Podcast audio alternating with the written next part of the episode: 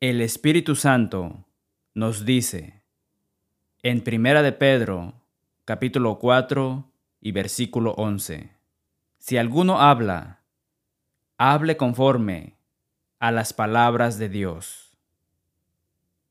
Hacemos ese compromiso con usted, hablar donde habla la Biblia y estar en silencio donde la Biblia es silenciosa. Hay un intercambio dolorosamente puntual entre Jesús y Pedro después de la resurrección. Jesús, después de confrontar a Pedro con sus tres veces dicho, ¿me amas? le dice en Juan capítulo 21 y versículos 18 al 22. De cierto, de cierto te digo, cuando eras más joven, te ceñías e ibas a donde querías. Mas cuando seas viejo, extenderás tus manos y te ceñirá otro y te llevará a donde no quieras. Esto dijo, dando a entender con qué muerte había de glorificar a Dios. Y dicho esto, añadió, Sígueme. Volviéndose Pedro, vio que le seguía el discípulo a quien amaba Jesús, el mismo que en la cena se había recostado al lado de él, y le había dicho, Señor, ¿quién es el que te ha de entregar? Cuando Pedro le vio, dijo a Jesús, Señor, ¿y qué de éste? Jesús le dijo, Si quiero que Él quede hasta que yo venga, ¿qué a ti? Sígueme tú.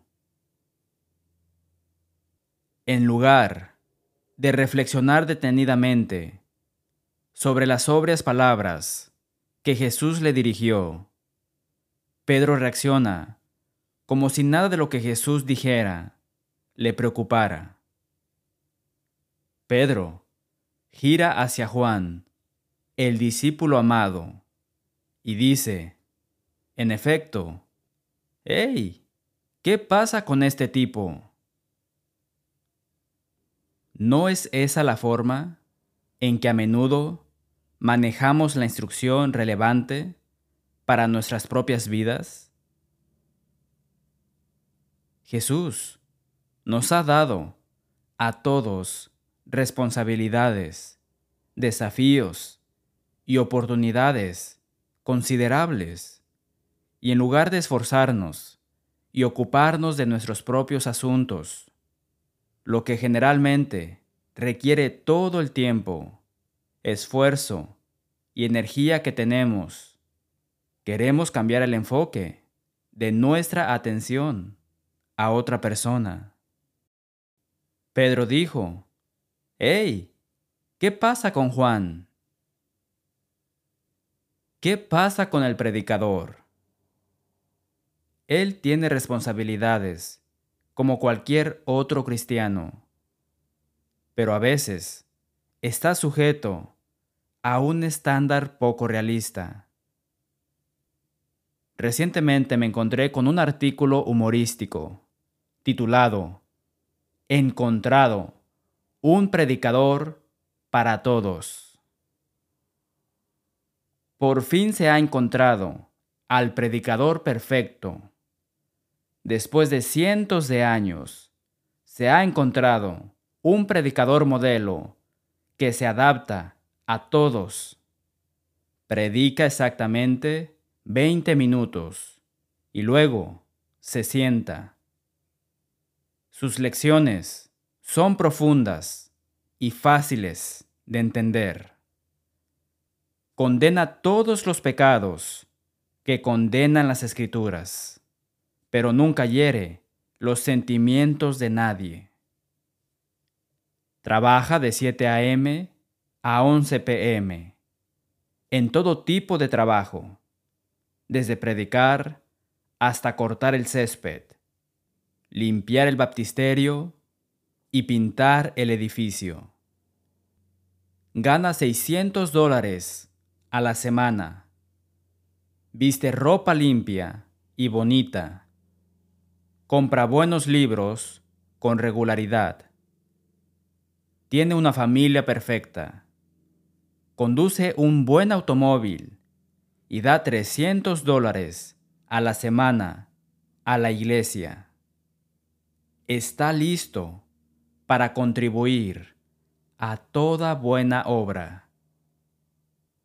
Tiene 30 años y ha estado predicando durante 40 años. Tiene segundos de cocina de todas las hermanas, pero se mantiene en forma. Tiene un ojo marrón y un ojo azul. Se parte el cabello en el medio. El lado izquierdo es oscuro y recto. El lado derecho es claro y rizado. Sonríe todo el tiempo con una cara seria porque tiene un buen sentido del humor. Pero también es de mente sobria. Visita a los miembros todo el día. Visita a los enfermos todo el día. Visita el hospital todo el día.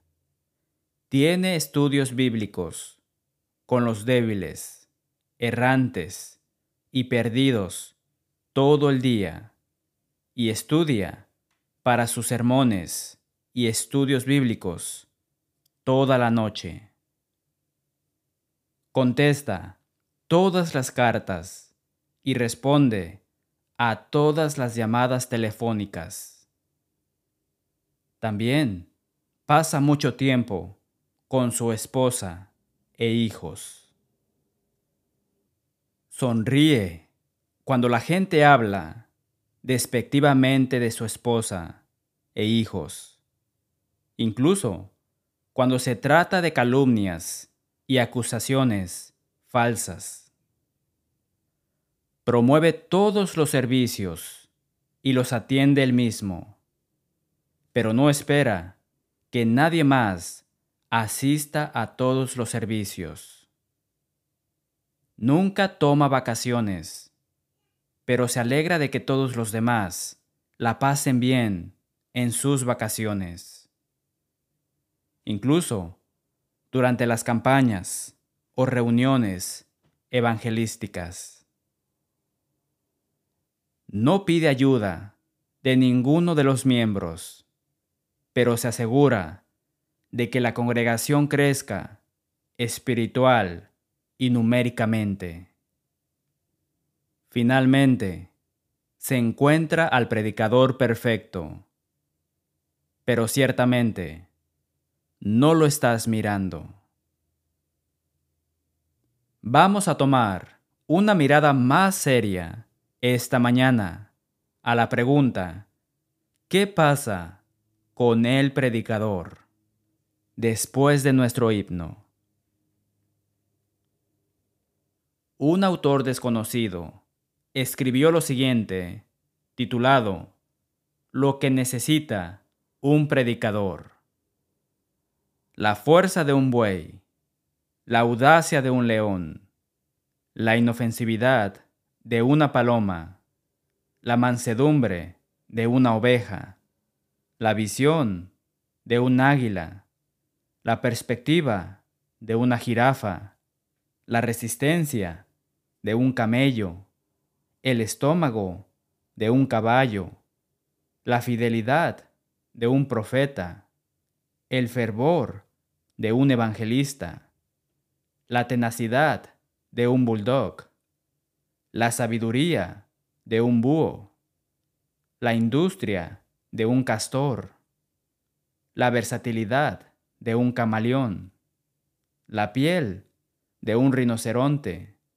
la disposición de un ángel, el rebote de un canguro, la lealtad de un apóstol, la ternura de un pastor, la devoción de una madre.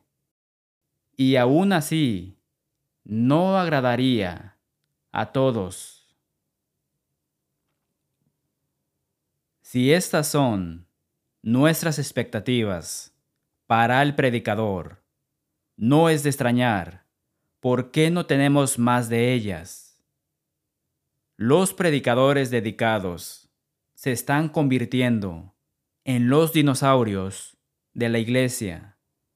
En algunas áreas son especies en peligro de extinción.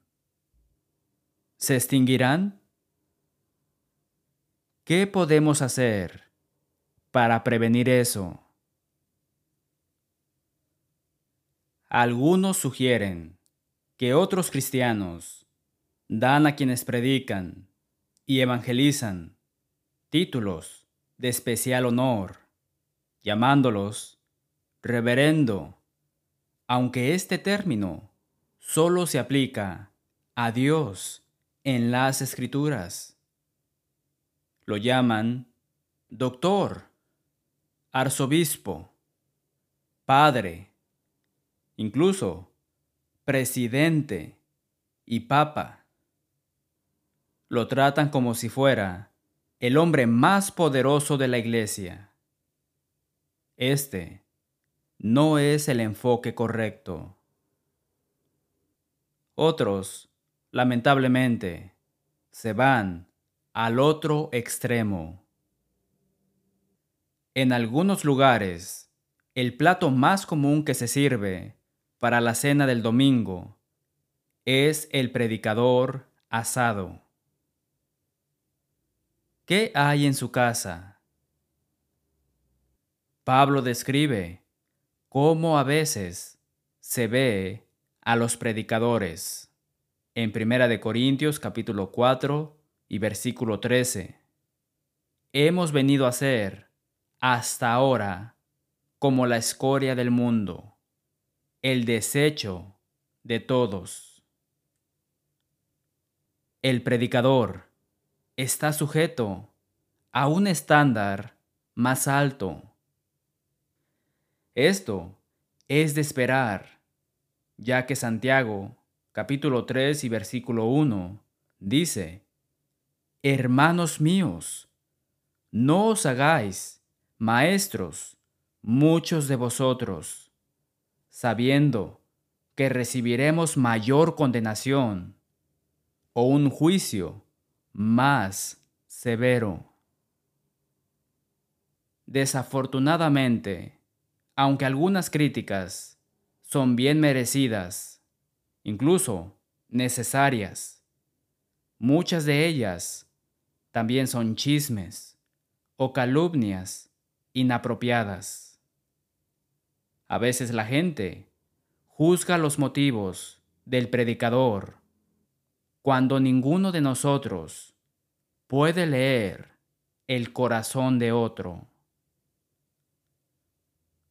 Recordemos que es Dios quien juzga los corazones, no nosotros.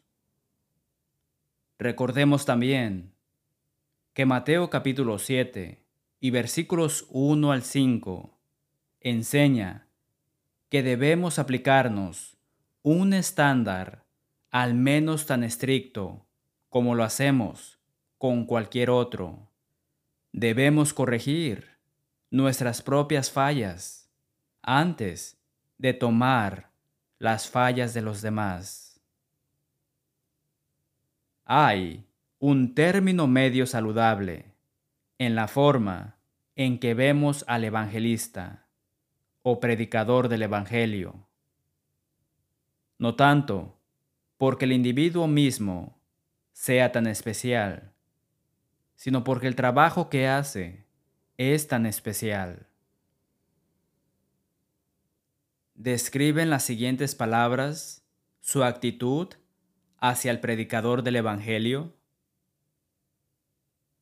La actitud bíblica se describe en Romanos capítulo 10 y versículos 14 y 15. ¿Cómo pues invocarán aquel en el cual no han creído? ¿Y cómo creerán en aquel de quien no han oído?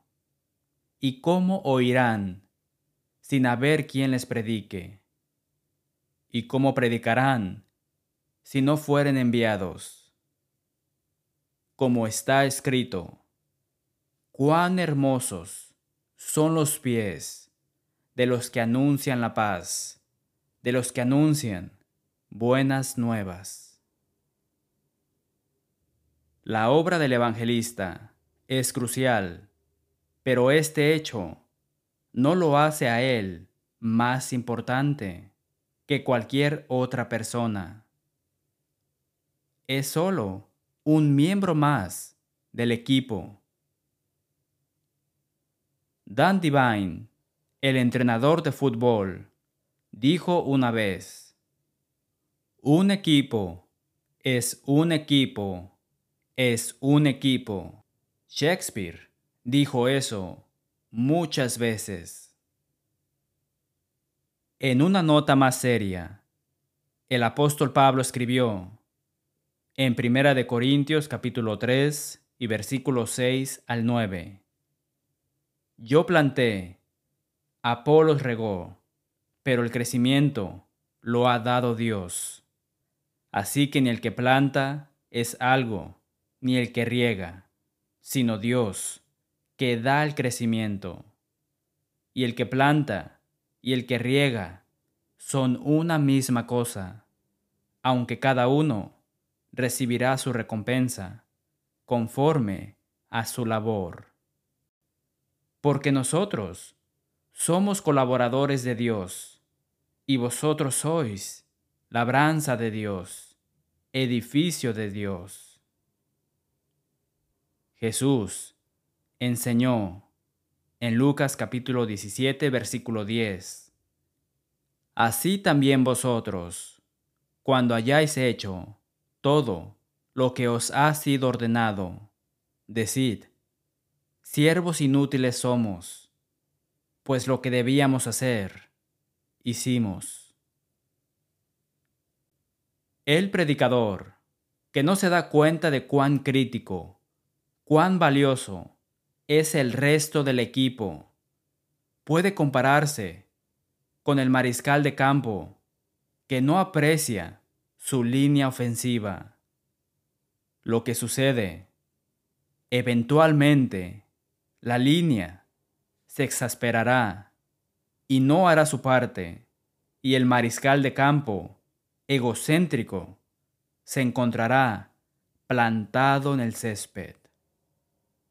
Por supuesto, incluso cuando el mariscal de campo valora al resto del equipo, la línea ofensiva puede ser perezosa, el corredor puede descuidar su asignación y los receptores pueden desviar la atención del balón.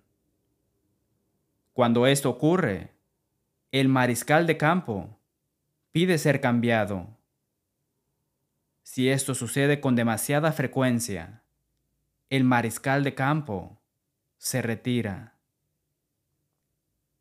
Cada miembro de cada congregación debe determinar hacer todo lo que esté a su alcance para no contribuir a la escasez de predicadores. Hay demasiadas almas para salvar y hay muy poco tiempo. Todos tenemos un papel que desempeñar. Jesús dijo en Lucas capítulo 10 versículo 2, La mies a la verdad es mucha, mas los obreros pocos. Por tanto, rogad al Señor de la mies que envíe obreros a su mies. Leemos en Hechos capítulo 21 y versículo 8. Felipe el Evangelista, que era uno de los siete, posamos con él. ¿Qué es un evangelista?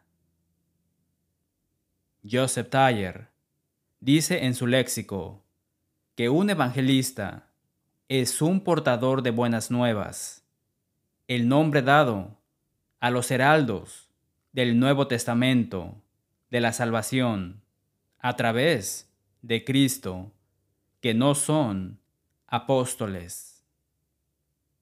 Un evangelista es un predicador del Evangelio. James Gray escribe en un artículo de la Enciclopedia Bíblica Estándar Internacional titulado Evangelista.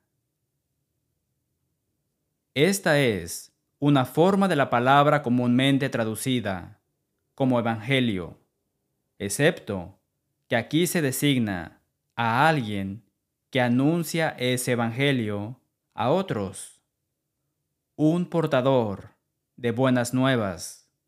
Literalmente, Dios mismo es un evangelista, porque Él predicó el Evangelio de antemano a Abraham. Gálatas capítulo 3 versículo 8. Jesucristo fue un evangelista porque también predicó el Evangelio.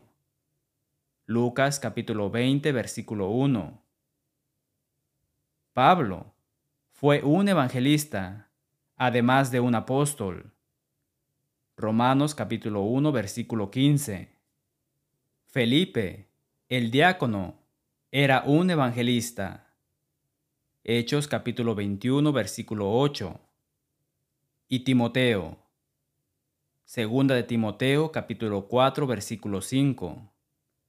Y de hecho, todos los primeros discípulos, en un sentido general, que al ser expulsados de Jerusalén, iban por todas partes anunciando el Evangelio.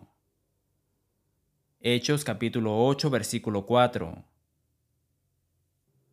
Pero Efesios capítulo 4 y versículo 11 enseña que un orden particular del ministerio que se distingue de todos los demás es señalado por la cabeza de la Iglesia para esta obra en un sentido distintivo. Todos pueden poseer el don de un evangelista en cierta medida y estar obligados a ejercer su privilegio y deber. Pero algunos están especialmente dotados con él y él mismo constituyó a unos apóstoles, a otros profetas, a otros evangelistas, a otros pastores y maestros. Se verá que el evangelista precede al pastor y al maestro. Un hecho que armoniza con el carácter de la obra que cada uno todavía reconoce que está haciendo.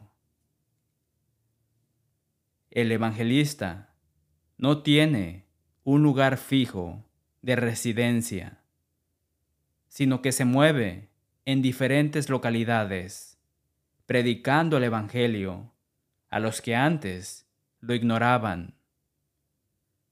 A medida que estos se convierten y se unen a Jesucristo por la fe, comienza la obra del pastor y maestro para instruirlos más en las cosas de Cristo y edificarlos en la fe. Burton Kaufman escribe en su comentario, Este título se le dio a los que iban de un lugar a otro proclamando el Evangelio.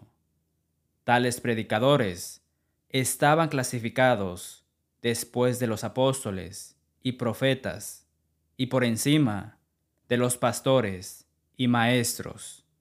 En Efesios capítulo 4 versículo 12. Timoteo fue otro evangelista en el sentido del Nuevo Testamento Segunda de Timoteo capítulo 4 versículo 5. El uso de la palabra como título para los autores de los evangelios no surgió hasta mucho más tarde. Leemos en Efesios capítulo 4 versículos 11 y 12. Y él mismo constituyó a unos apóstoles, a otros profetas, a otros evangelistas, a otros pastores y maestros, a fin de perfeccionar a los santos para la obra del ministerio, para la edificación del cuerpo de Cristo. Notamos la naturaleza temporal de la obra de los apóstoles y profetas en Primera de Corintios capítulo 13 y versículo 8. Pero las profecías se acabarán y cesarán las lenguas y la ciencia acabará. Pero nadie sugiere que el evangelista, el pastor y el maestro sean temporales. Por el contrario, estos trabajadores son fundamentales para la salud, el crecimiento y la expansión del reino. ¿Dónde estaría la iglesia sin ellos? ¿Quiénes realizarían su trabajo indispensable? Si nadie hace la obra del evangelista o predicador, la verdad sufre y el reino se encoge. El apóstol Pablo escribe de nuevo en 2 de Timoteo capítulo 4 versículos 1 al 5. Te encarezco delante de Dios y el Señor Jesucristo, que juzgará a los vivos y a los muertos en su manifestación y en su reino, que prediques la palabra, que instes a tiempo y fuera de tiempo, redarguye, reprende, exhorta con toda paciencia y doctrina, porque vendrá tiempo cuando no sufrirán la sana doctrina, sino que teniendo comezón de oír, se amontonarán maestros conforme a sus propias concupiscencias y apartarán de la verdad el oído y se volverán a las fábulas. Pero tú, sé sobrio en todo, soporta las aflicciones, haz obra de evangelista, cumple tu ministerio. El predicador no está obligado a entretener, no está encargado de demostrar su gran conocimiento o sabiduría. Tiene el encargo de predicar la palabra. No se espera que salve la conciencia culpable y apruebe cada actitud y actividad, sino que está encargado de convencer, reprender y exhortar dejando que las fichas caigan donde puedan. El predicador tampoco está obligado a tener un título de doctor en divinidad. Esto no fue requerido del Mesías ni de los apóstoles. De hecho, leemos de los apóstoles en Hechos capítulo 4 y versículo 13. Entonces, viendo el denuedo de Pedro y de Juan, y sabiendo que eran hombres sin letras y del vulgo, se maravillaban y les reconocían que habían estado con Jesús. La fidelidad, la integridad, la audacia, y la convicción con respecto a la verdad son las cualidades esenciales del predicador. escuchamos más de las calificaciones del anciano, pastor obispo que del evangelista o predicador, en parte debido a las dos largas listas de calificaciones de los ancianos en Tito capítulo 1 y Primera de Timoteo capítulo 3. La Biblia habla, sin embargo, de las cualidades que debe tener el predicador. Mire 2 de Timoteo capítulo 2 versículos 24 al 26. Porque el siervo del Señor no debe ser contencioso, sino amable para con todos, apto para enseñar, sufrido, que con mansedumbre corrija a los que se oponen, por si quizá Dios les conceda que se arrepientan para conocer la verdad y escapen del lazo del diablo en que están cautivos a voluntad de Él. Entonces, además de tener la habilidad de enseñar, el predicador también debe tener el espíritu correcto. El Espíritu Santo aquí enfatiza la importancia de la paciencia, la humildad y la mansedumbre. Algunas de las cualidades requeridas de un predicador parecen, a primera vista, incompatibles. Por lo general, no pensamos en la audacia y la mansedumbre, por ejemplo, como rasgos que se encuentran en el mismo hombre. Pero Pablo muestra que ambos son esenciales. Pablo habla de sí mismo como predicador, apóstol y maestro. En 2 de Timoteo capítulo 1 y versículo 11. Él escribe en Primera de Tesalonicenses capítulo 2 y versículo 2. Tuvimos de nuevo en nuestro Dios para anunciaros el Evangelio de Dios en medio de gran oposición. Luego, unos versículos más adelante, dice en primera de Tesalonicenses capítulo 2, versículo 7, Antes fuimos tiernos entre vosotros, como la nodriza que cuida con ternura a sus propios hijos. Nuevamente, en 2 de Timoteo, capítulo 2, versículo 24, leemos que el siervo del Señor no debe ser contencioso. El predicador debe contender por la fe. Judas 3. Sin ser contencioso, sin tener un espíritu pendenciero. Qué triste es cuando los hombres intentan defender la verdad, pero no logran demostrar el fruto del Espíritu.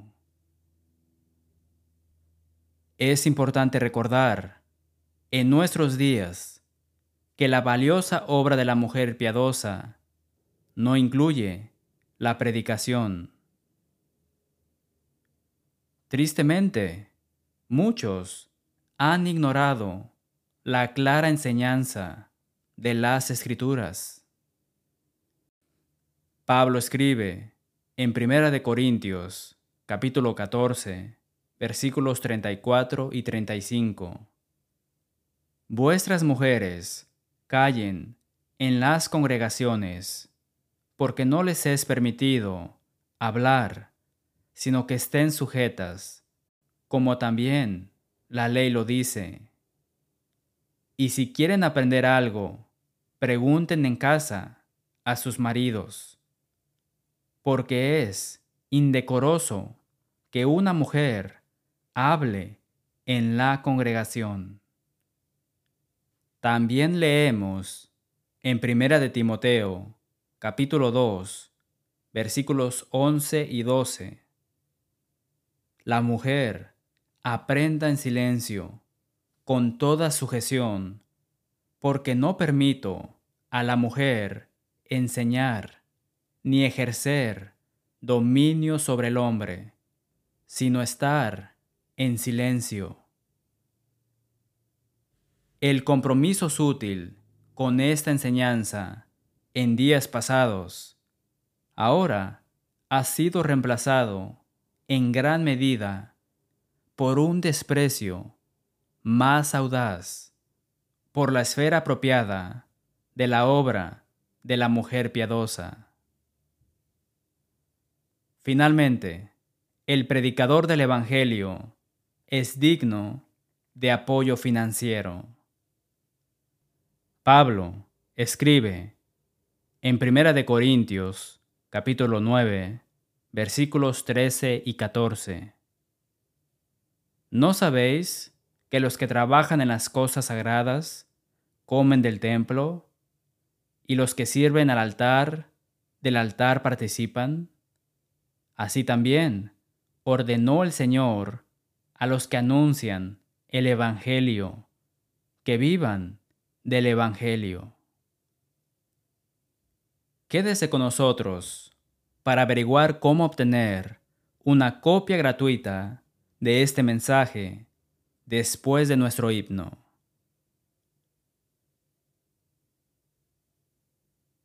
Gracias por ver y sintonizar dejando que la Biblia hable.